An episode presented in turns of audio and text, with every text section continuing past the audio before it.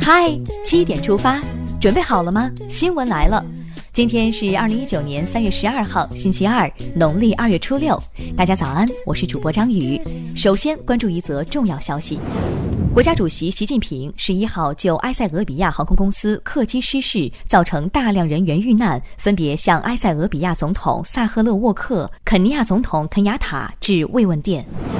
针对埃塞俄比亚空难，民航局已发出通知，要求国内运输航空公司于十号十八点前暂停波音七三七杠八飞机的商业运行。失事客机上的八名中国公民，四人为中国公司员工，两人为联合国系统国际职员，包括一名香港居民，另两人分别来自辽宁和浙江，为因私出行。中国驻埃塞使馆已同家属取得联系，提供积极协助。航班黑匣子已找到，正在检测。接下来，让我们一起聚焦全国两会。十一号，科技部部长王志刚在记者会上表示，中国的现代化进程必须把科技创新摆在核心。我国计划在二零二零年进入创新型国家，二零三五年进入科技创新型国家前列，二零五零年要成为世界科技强国。目前，我国综合科技创新排名排在第十七位，但基础研究，特别是零到一的颠覆性创新仍有短板。十一号，国家药品监督管理局局长焦红在回应疫苗问题时表示，疫苗监管要建立国家和省两级专职的检查队伍，进一步强化省级药品监管管理部门对生产企业加强现场检查。国家药品管理局要进一步强调巡查和抽查，一旦发现违法违规，要严厉查处。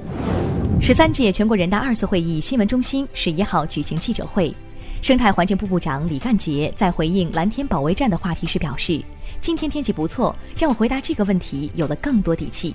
蓝天保卫战开展以来，总体上进展和成效还是不错的。”但是，确确实实还是感到压力很大，形势不容乐观，甚至可以说相当严峻，任重道远。来自江苏的三十位全国人大代表联名提交了关于修改《道路交通安全法》，加大非法占用应急车道处罚力度的议案，建议提出违法占用应急车道罚款三千元，记十二分，并建议累计三次，增加拘留十五天的处罚。在十一号下午举行的全国政协十三届二次会议第四次全体会议中，共十五名委员进行大会发言。新疆维吾尔自治区呼图壁县政协副主席杨杰在发言中说：“改革开放以来，新疆发生了天翻地覆的变化，这是令人惊喜的，更是来之不易的。作为宗教界人士，要带头引导信教群众感党恩、听党话、跟党走。”香港中文大学当代中国文化研究中心荣誉研究员林有诗说。我坚定相信中华民族必将复兴，祖国也必然统一。我愿鞠躬尽瘁，热切期待祖国繁荣昌盛与两岸统一之日的到来。十三届全国人大二次会议十二号上午将举行第三次全体会议，听取最高人民法院院长周强关于最高人民法院工作的报告，听取最高人民检察院检察长张军关于最高人民检察院工作的报告。接下来关注一条总台独家内容。二零一九年全国两会中，五 G 频繁被 Q，到底啥是五 G？两会中五 G 发挥了什么作用？老百姓什么时候才能用上五 G？代表委员对五 G 发展有啥建议？快来跟着本期两会微树苗了解一下关于五 G 那些事儿。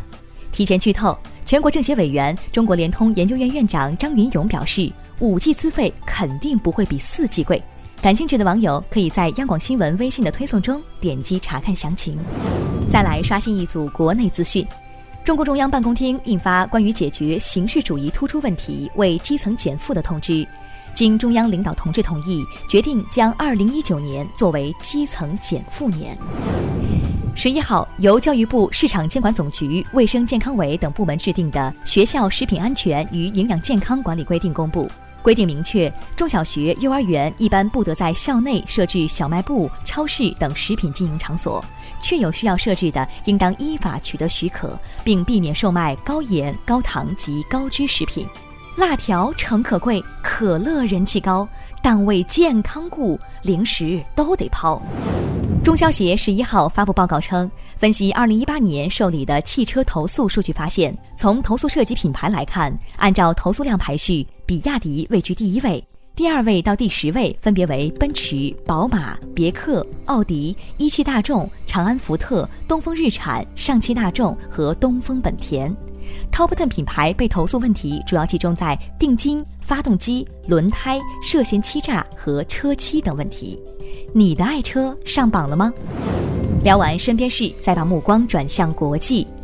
日本政府人士近日证实，一旦韩国前劳工扣押，继而变卖日本企业资产，日本方面考虑对韩国部分产品加征关税，以弥补日方损失。韩国最高法院去年裁决多起第二次世界大战期间强征劳工案，判处日本新日铁铸金和三菱重工等当事企业赔偿前韩国劳工。日企没有执行判决，迫使原告方向法院申请扣押日企资产。巴勒斯坦总统阿巴斯十号任命穆罕默德·埃什塔耶为政府总理，受命其组建新政府。穆罕默德·埃什塔耶一九五八年生于约旦河西岸城市那不卢斯，经济发展学博士，是八民族解放运动中央委员会成员，前公共工程和住房部长。今年四月二十号到五月六号期间，日本著名赏樱圣地青森县的红前公园将与虚拟歌姬初音未来合作，为其派生角色装点上春樱造型，推出樱花未来，以吸引更多的游客。樱花都要开好了，赏花的假期攒好了吗？凭借在斯诺克球员锦标赛的胜利，火箭奥沙利文将个人排名赛冠军数量提升至三十五个，距离台球皇帝亨德利仅一步之遥。与此同时，决赛中打出三杆破百的他，已达成生涯千次单杆破百，开斯诺克运动新纪元。祝贺火箭破纪录速度也堪比火箭。接下来是今天的每日一席话：绿水逶迤去，青山相向开。今天是我国第四十一个植树节，习近平总书记历来重视生态环境保护。党的十八大以来，习近平曾多次对生态文明建设作出重要指示，反复强调“绿水青山就是金山银山”。早在二零零五年八月二十四号，时任浙江省委书记的习近平在浙江日报的《之江新语》栏目中就提出了“既要绿水青山，又要金山银山”的著名论断，并指出浙江省七山一水两分田。许多地方绿水逶迤去，青山相向开，拥有良好的生态优势。如果能够把这些生态环境优势转化为生态农业、生态工业、生态旅游等生态经济的优势，那么绿水青山也就变成了金山银山。绿水逶迤去，青山相向开，语出唐代张悦的诗作《下江南向夔州》，描绘了一幅碧绿江水蜿蜒曲折、绵延不断。两岸青山随船行，相向闪开，让出河道的美妙画卷。